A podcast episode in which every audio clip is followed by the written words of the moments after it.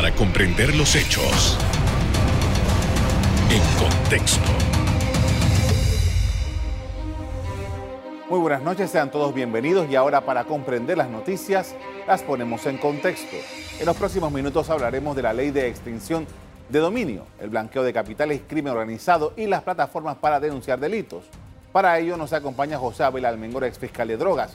Buenas noches.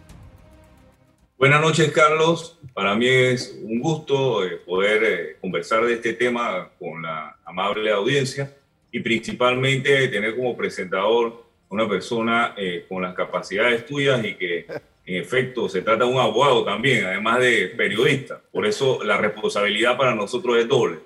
Le agradezco, le agradezco sus palabras. entremos en materia.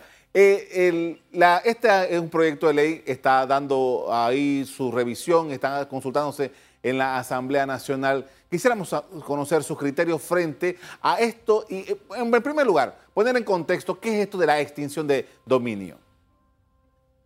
Muchas gracias, Carlos. Este tema no es un tema nuevo, es un tema que en el hermano país de Colombia viene de 1995.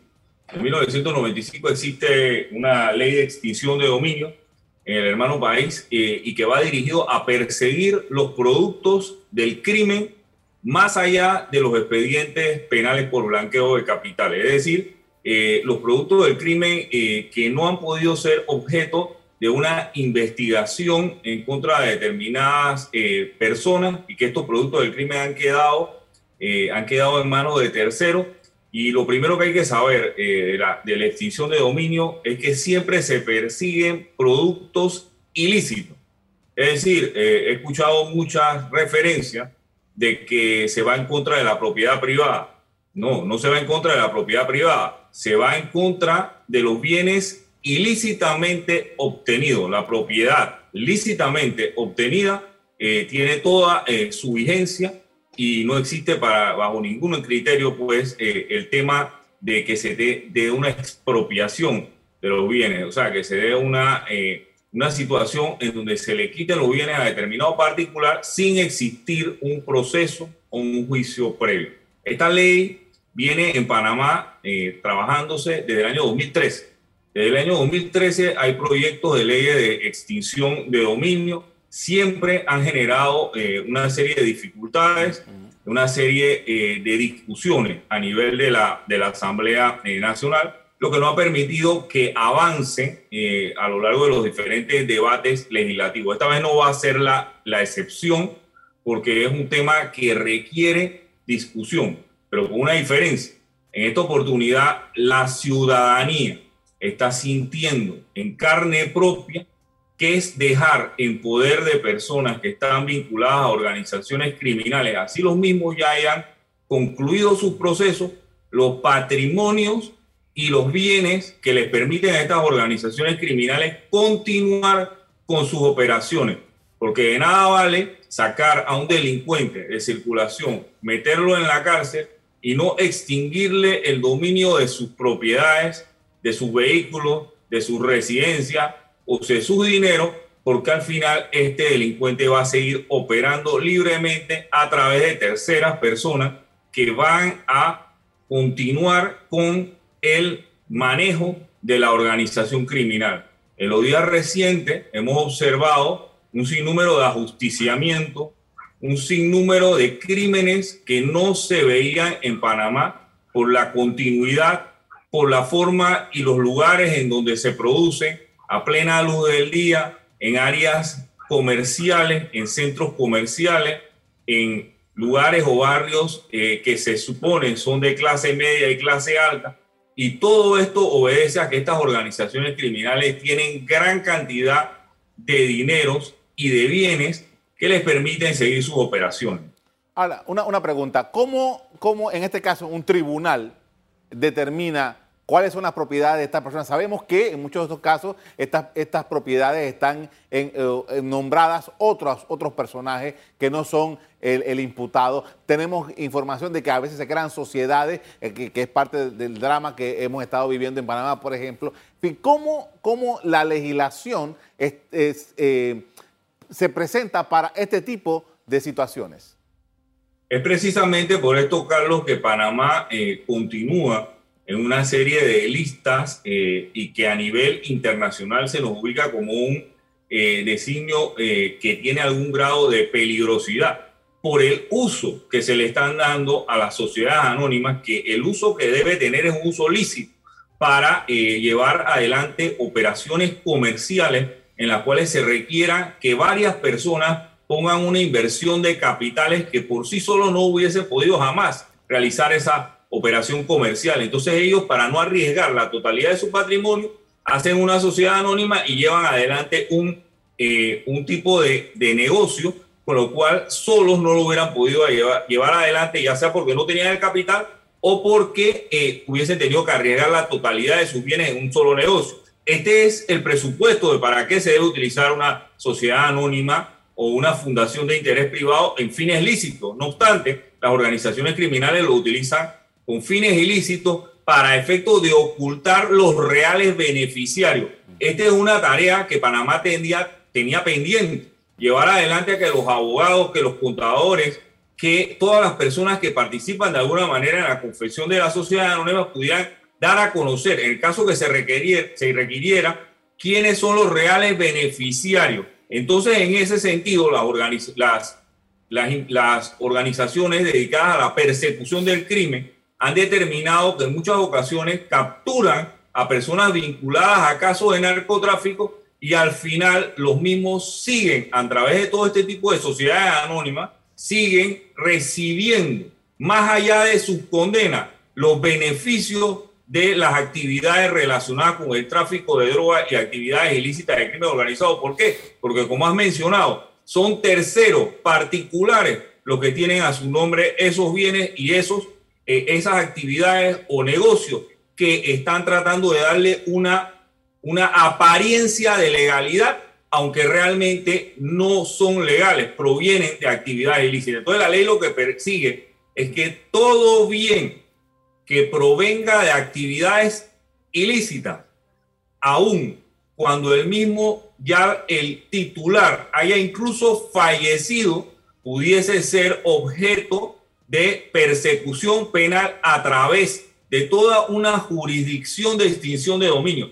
Esta jurisdicción de extinción de dominio no es un ente que va a ser un ente en donde se le van a violentar las garantías individuales a la persona. Esta legislación de extinción de dominio va a tener sus fiscales, va a tener sus jueces y las personas que son objeto de este tipo de investigaciones van a tener la capacidad de defenderse eh, existiendo lo que es la bilateralidad y la contradicción de los elementos de convicción que pueda el Ministerio Público eventualmente presentar.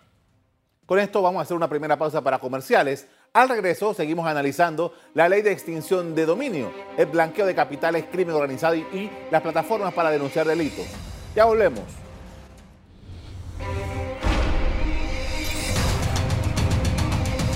Estamos de regreso con José Abel Almengora, ex fiscal de drogas y ex magistrado de la Corte Suprema de Justicia, con quien analizamos la persecución de los delitos graves. Y quería preguntarle en este apartado, ¿qué diferencia hay de lo que actual, actualmente existe en el Código Penal, en el que eh, un juez se pueden aprender algunos bienes de, una persona que ha sido procesada por, un tema como este de, drogas, con la ley de extinción de dominios? Sí, muchas gracias. Una pregunta eh, sumamente interesante. Eh, actualmente la persecución penal se centra en el tema del blanqueo de capitales. El blanqueo de capitales requiere que el fiscal pueda acreditar de manera inequívoca la existencia de un delito previo, un delito antecedente que genere el capital eh, que es objeto pues, de, que el criminal intente eh, colocarlo dentro de los circuitos económicos reglados, es decir, ocultarlo a través de mecanismos dirigidos a disfrazar su real origen, que es un origen ilícito.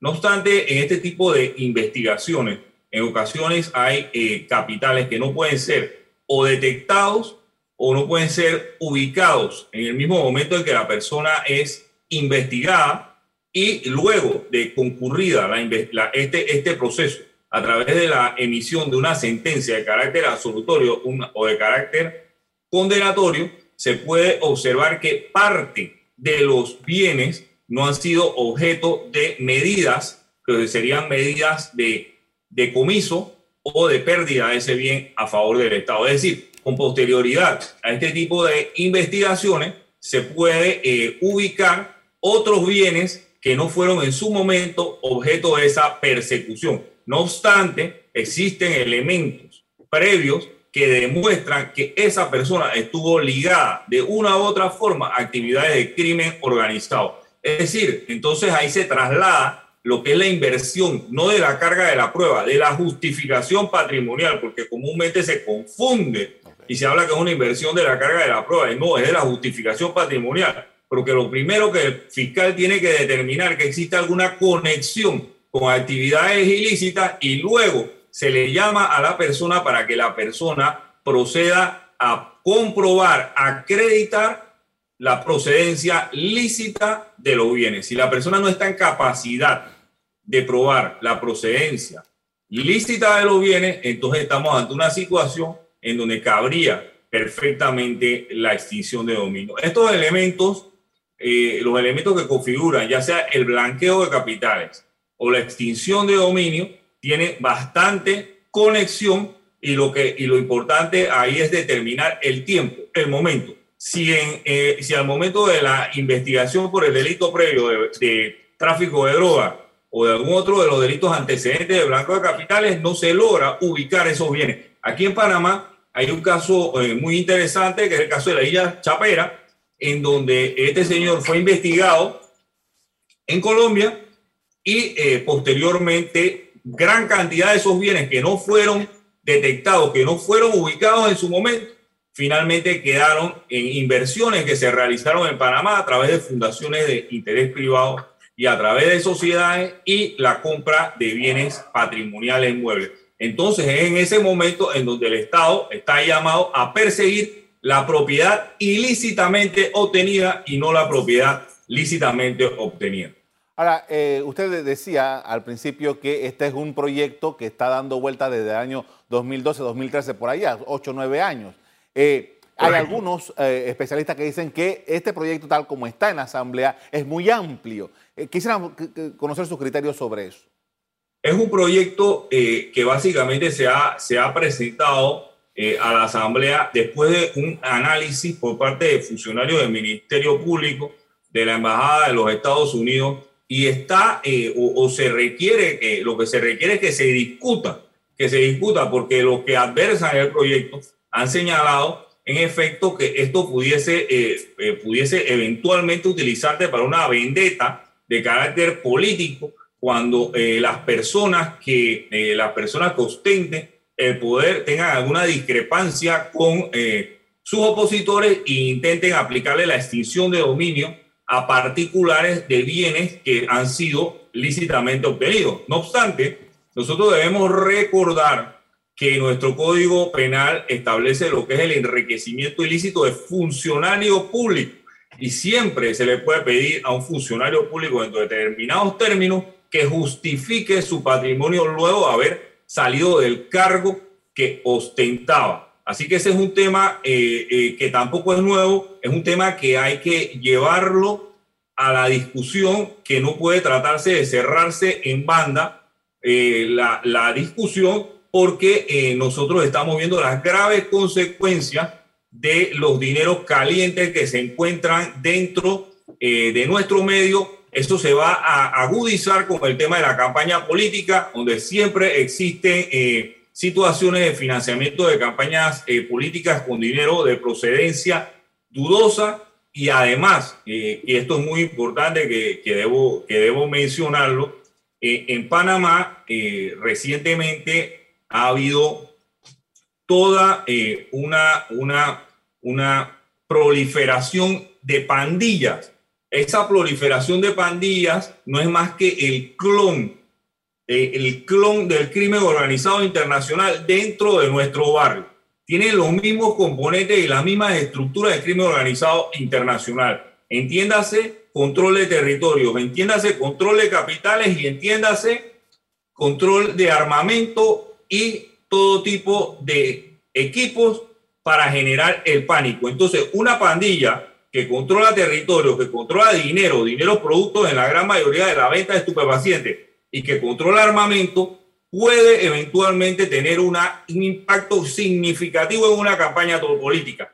Porque así como controla territorios, puede controlar votantes y el manejo que los votantes van a tener en determinado acto eh, de elección popular. Esto hay que prestarle mucho cuidado, porque las estructuras de los partidos políticos no pueden convertirse en estructuras de crimen organizado. Es decir, que la misma estructura de crimen organizado sea la que está apoyando a determinado candidato o partido político. Eso es en extremo peligroso. Con esto vamos a hacer otra pausa para comerciales. Al regreso, seguimos en el análisis de la lucha contra el crimen organizado y las plataformas para denunciar actos criminales. Ya volvemos.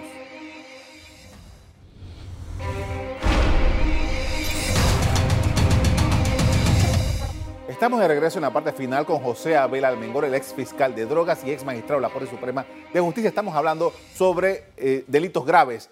Y uno de los elementos que me llama la atención de lo que estuve leyendo sobre esta ley de extinción de dominio es que parece que Panamá está llegando tarde. Varios países de América Latina la han adoptado desde hace muchos, muchos años. Este es uno de los requisitos que se nos está pidiendo a Panamá como parte de las exigencias estas de estar en las listas grises y tal. Mira, Carlos, eh, la extinción de dominio eh, definitivamente eh, arriba tarde a la República de Panamá. La mayoría de los países ya han adoptado este tipo de legislaciones y todos los reglamentos modelos de la CICAT y los reglamentos modelos que existen a nivel de persecución de crímenes complejos exigen que haya una homologación legislativa.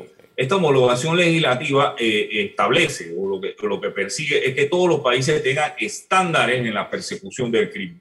Nosotros observamos que Panamá no fue hasta el año 2019 que, eh, que colocó el blanqueo de capitales producto de la evasión fiscal como delito antecedente. Y eso bajo estrictas, eh, eh, estrictos temas relacionados con los montos evadidos por cada periodo fiscal.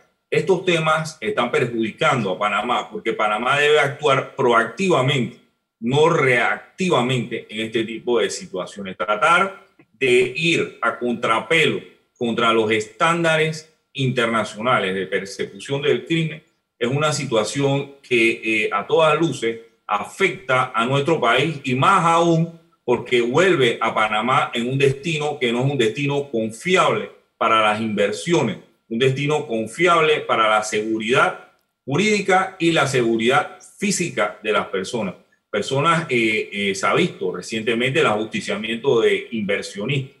Eh, se existen informaciones de que son personas que fueron previamente extorsionadas por temas económicos.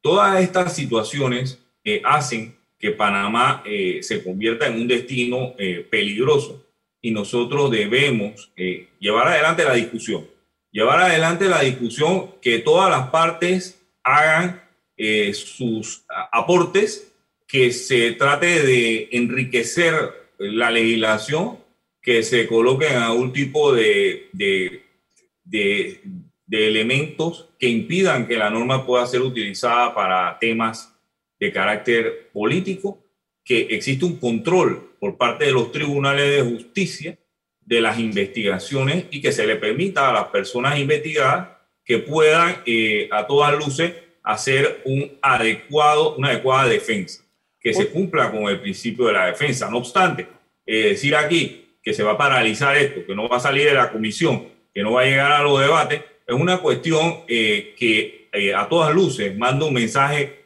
muy negativo y que nos lleva a pensar qué tanto el crimen organizado está infiltrado en las campañas políticas de las personas que son las llamadas a echar esto para adelante. Por muchos años usted estuvo vinculado al Ministerio Público y también estuvo un tiempo en el órgano judicial. Quería saber, para los efectos nuestros en Panamá, para la organización del Ministerio Público, para el órgano judicial, ¿qué representa o qué es necesario para poder, en el caso de que esto sea aprobado en la Asamblea, para que esto se haga efectivo y que esto fluya como debe ser en esta lucha contra el crimen organizado? Mira, esta es una herramienta fundamental para el Ministerio Público, para las fiscalías especializadas contra el crimen organizado, las fiscalías eh, relacionadas con droga. Eh, los fiscales deben inmiscuirse de manera directa, deben participar en los, en los debates, aportar estadísticas de sus investigaciones, estadísticas de, cuáles son la, eh, la utilidad que tendría esta ley para ellos en la, en la persecución eh, del crimen. Y evidentemente, ya he escuchado al Procurador General de la Nación señalando pues, que él eh, apoya esta iniciativa, debe, llevarse, debe llevarse adelante. Hemos visto pues, que la Embajada de los Estados Unidos apoya la iniciativa. Han, han, habido algunas entidades privadas dedicadas a la persecución de, o a la, a la docencia en materia de crímenes como Crime Stoppers, que están eh, también eh, dando docencia al respecto de, de, esta, de este tipo de, de, legislaciones en nuestro país y lo que, y lo que, ellos, y lo que ellos implica. Y, bajo, bajo toda circunstancia, eh, yo pienso que esto debe avanzar, no debemos tratar de entorpecerlo, debe, tiene que avanzar. Ahora, sí, me refería al hecho de que, por ejemplo, eh, cuando viene una legislación de este tipo necesitamos capacitar, necesitamos recursos, necesitamos una serie de condiciones para que efectivo, para que esta, lo que dicta la norma, sea efectivo. ¿Cómo lo ve usted?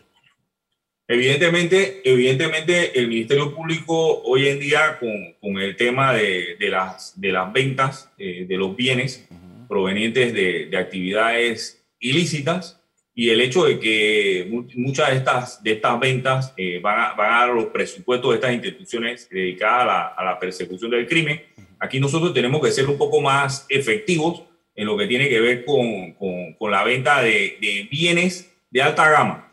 Eh, los bienes de alta gama, que es un tema que está ahora en manos del Ministerio de Economía y Finanzas, deben ser vendidos rápidamente porque esos bienes no, eh, lo único que puede suceder con ellos es que se deterioren que genere, eh, que generen algún tipo eh, de, de, situación en donde los patios del Ministerio Público, los patios del Ministerio de Economía y Finanzas, los depósitos, las galeras estén sobresaturadas y lo mismo vayan perdiendo valor. Entonces, estos bienes hay que irlos vendiendo porque la filosofía de, este, de la legislación es que el producto de la venta va a repercutir en actividades de persecución del crimen. Lo que no puede suceder es que se observen bienes suntuosos, bienes lujosos, bienes de alta gama siendo utilizados por funcionarios del Ministerio Público, por funcionarios de la Asamblea de Diputados, por eh, funcionarios específicamente del Ministerio de Economía y Finanzas para actividades que no son las de persecución del crimen. Si hay algún vehículo que pueda ser utilizado para actividades de persecución del crimen mientras duren las investigaciones, eso es aceptable. Lo que no es aceptable es que vehículos de alta gama sean utilizados para otras finalidades por estos funcionarios cuando realmente lo que debe hacerse es venderse rápidamente todo bienes, tratar de capitalizar al Estado con esto y poder con estos dinero financiar este tipo de legislaciones, financiar actividades eh, relacionadas con que las personas adictas a las estupefacientes puedan rehabilitarse y esto es lo que, lo que, lo que se persigue, que los dineros que se recuperen producto del crimen sean utilizados para actividades de persecución del crimen. Entonces, estos dineros no deben ser utilizados para ninguna otra cosa. Todos los dineros estos tienen que ser utilizados para persecución del crimen. En el caso específico de actividades con delitos contra la administración pública, peculado de dineros que se encuentren en otras jurisdicciones, Panamá debe solicitar de manera rápida y efectiva su repatriación para que los mismos puedan ser también utilizados para financiar este tipo de legislación. Finalmente quería preguntarle, eh, eh, hay mucha discusión acerca, y, hay un tema que tiene que ver con política por, el tema de los gobiernos, pero siempre hay polémica acerca de las cifras de, eh, de, la criminalidad en Panamá. ¿Qué evaluación hace usted, para cerrar este programa, acerca de lo que viene pasando en Panamá en los últimos dos años más o menos? Lo que sucede es que, lo que, sucede es que la, la criminalidad no puede ser medida únicamente con cifras estadísticas. Ningún homicidio es igual a otro. En Panamá lo que está sucediendo en los años recientes es que cada vez estos homicidios se tornan más, violentas, más violentos y existen por parte de estas organizaciones criminales la comisión de hechos que no se veían normalmente en nuestro país. Es decir, existen nuevas modalidades de crimen y esas nuevas modalidades de crimen hay que perseguirla, hay que buscar la manera de investigarla. Recuerde que estamos en, eh, existe una fuerte migración en nuestro país, migración de ciudadanos que traen al país mucho beneficio económico, que son personas honestas, correctas, pero hay otros que traen nuevas modalidades de crimen que, eh, el, que las oficinas encargadas de la persecución de ley tienen que estar al día para poder, eh, para poder hacer las, las pesquisas y las investigaciones. Aquí se ha visto que recientemente hay todo tipo de estafas desconocidas en nuestro país. Eh, son nuevas modalidades de crimen, nuevas modalidades de crimen, cómo se trafica droga, cómo se mueve droga, cómo se blanquea capitales. Todas estas nuevas modalidades deben ser investigadas. Una estadística fría, una estadística fría te puede mostrar hechos que en efecto se dieron, pero que no tenían la gravedad que de los hechos que hoy en día están ocurriendo y que están causando grave impacto social a la comunidad. Le agradezco mucho por habernos atendido esta noche para conversar sobre este tema tan importante. Muy amable. Carlos, un millón de gracias y en definitiva estamos a la orden y siempre estamos eh, pendientes pues, de este tipo de, delitos que afectan gravemente a nuestra sociedad. Muchas, gracias.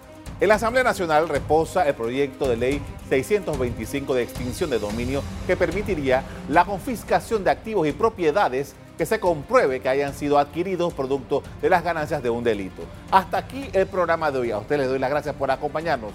Me despido invitándolos a que continúen disfrutando de nuestra programación. Buenas noches.